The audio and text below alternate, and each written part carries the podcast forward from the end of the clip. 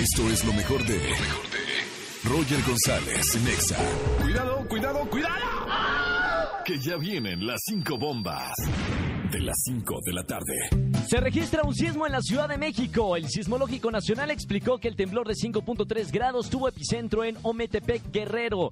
La alerta sísmica no se activó pues no ameritaba, aseguró Fausto Lugo, secretario de Protección Civil. Hasta el momento, bueno, no se registran afecciones.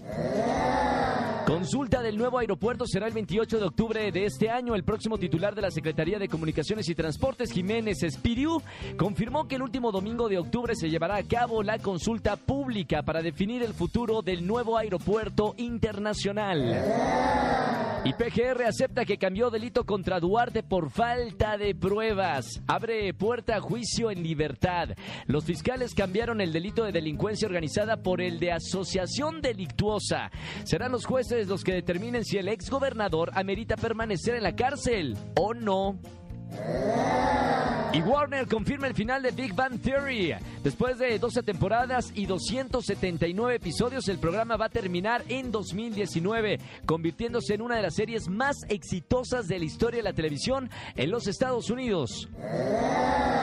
Y ahora sí, ayer lo dijimos, hoy confirmo concierto de gorilas en México. La banda británica confirmó que regresará al Palacio de los Deportes el próximo 24 de octubre de este año y tocará por primera vez en nuestro país con su nuevo disco llamado The Now Now. Oh my God. Oh my gosh, estas son las cinco noticias más importantes del día.